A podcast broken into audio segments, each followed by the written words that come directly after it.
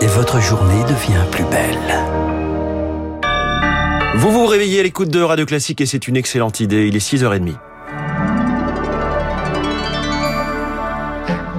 La matinale de Radio Classique avec François Geffrier. Charles Bonner, le journal essentiel commence ce matin par l'accident de la route qui implique Pierre Palmade. C'était vendredi soir en Seine-et-Marne. La voiture de l'humoriste s'est déportée sur la voie de gauche. Quatre blessés graves, dont trois personnes dans la voiture d'en face. Le conducteur, son fils de 6 ans et la mère qui a perdu l'enfant qu'elle portait.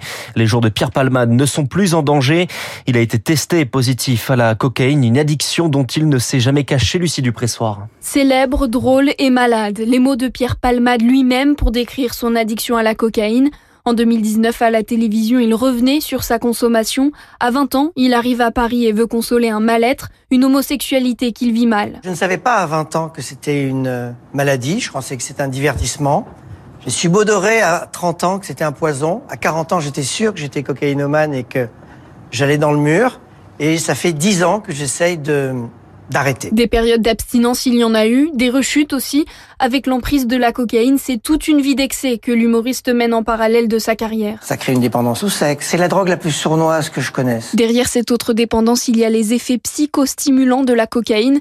Amine Benyamina est président de la Fédération française d'addictologie. Ça décuple de manière artificielle et éphémère les capacités à la fois d'écoute, de puissance. Ça augmente les capacités aussi euh, sexuelles, du plaisir. Donc c'est pour ça que c'est sournois parce que une fois passé l'effet du produit, c'est tout le contraire qui arrive. Selon le médecin, la cocaïne est l'une des drogues les plus addictives. Elle entraîne une envie irrépressible de consommer. Et le domicile de Célie Bière de Pierre Palmade en Seine-et-Marne a été perquisitionné. Hier, deux passagers de sa voiture sont recherchés après avoir fui les lieux de l'accident. La politique, il reste cinq jours pour examiner près de 16 000 amendements. Deuxième et dernière semaine d'examen de la réforme des retraites à l'Assemblée. Un examen qui va se terminer vendredi soir, minuit. En cinq jours, il reste donc 18 articles sur les 20 que compte le texte. Et avec ce sprint qui s'ouvre, chacun y va de sa stratégie. Victor Fort. Vendredi soir à minuit, ou que les députés ont soit, le texte partira au Sénat. Depuis l'examen de la réforme, on est assigné à résidence, raconte un député Renaissance. Le groupe reçoit des consignes en temps réel pour gonfler les bancs au moment clé. La hantise de la Macronie, c'est d'être prise par surprise par la gauche à un moment où l'hémicycle se vide. La NUP peut les mettre en minorité en retirant par milliers leurs amendements pour accélérer le tempo. Car avant l'article 7 qui porte la mesure d'âge, il y aura bien un vote sur la première partie de la réforme. Cela peut être jeudi ou vendredi, craint la majorité, quand les députés retrouvent habituellement leur territoire. Politiquement, il serait délétère d'avoir un contre. On ne veut surtout pas être dans cette situation, craint un pilier de renaissance.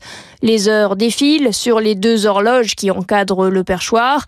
La majorité y voit un compte à rebours. Côté syndicat, on promet de durcir le mouvement avec un appel à bloquer le pays le 7 mars. On y revient dans le journal de l'économie. Après l'urgence, le long terme en Turquie et en Syrie. Une semaine que la terre a tremblé dans la région. Depuis plus de 33 000 morts recensés, des sauvetages miraculeux qui se raréfient. 8 000 secouristes étrangers sont en Turquie. Mais en Syrie, les ravages de la guerre et l'isolement diplomatique du gouvernement compliquent la tâche. Le président Bachar al-Assad est prêt à ouvrir un autre point de passage dans le nord du pays. Mais d'ici là, les ONG sont bloqués alors que la situation devient urgente.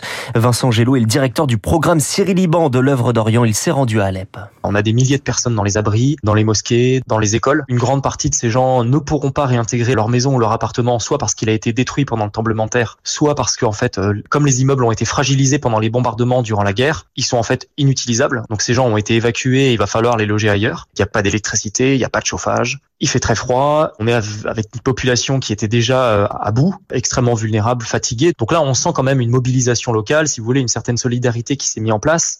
La question, c'est de savoir combien de temps ça va durer. Un propos recueilli par Rémi Pfister. C'est le troisième en trois jours. Un nouvel objet volant abattu hier soir par l'armée américaine. Cette fois-ci au-dessus du lac Huron, dans le ciel du Michigan, à la frontière avec le Canada, et qui présentait un risque pour l'aviation civile. Les États-Unis n'ont pas d'indication à ce stade s'il s'agit d'un objet d'espionnage. C'était le cas pour le ballon a battu la semaine dernière attribué à la Chine.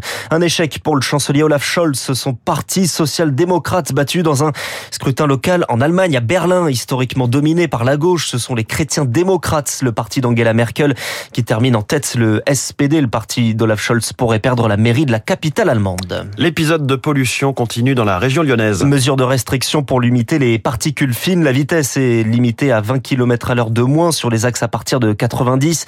Les vignettes critères 3 sont interdites dans la zone à faible émission de la métropole. Mesure de restriction également dans la Loire, en Isère, dans le Vaucluse. Alerte déclenchée aujourd'hui dans les Bouches du Rhône. Ils sont confrontés au changement climatique et au changement d'habitude. Les producteurs de vin du Bordelais voient l'avenir en rouge. Entre les contre-coups des confinements, l'inflation, la filière est en surproduction.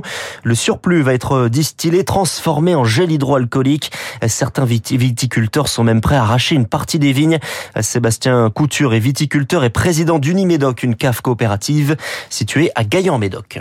L'arrachage est vécu presque comme un échec et ça dépend dans la carrière où on en est. Puisque ceux qui sont plutôt en fin de carrière, eh ben, c'est pas le projet initial qu'ils avaient envisagé il y a encore 5, euh, 10 ou 15 ans. Les trésoreries se tendent depuis maintenant 3, 4 ans et on va dire que là, l'élastique est quasiment prêt à craquer.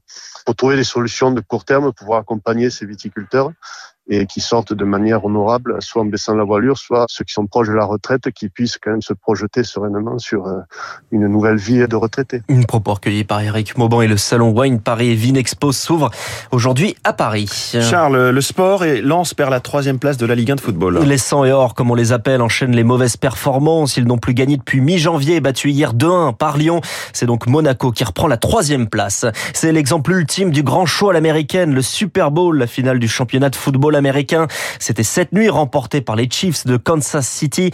Mais le Super Bowl, c'est surtout à la mi-temps, les pubs hors de prix et le concert cette année avec Rihanna.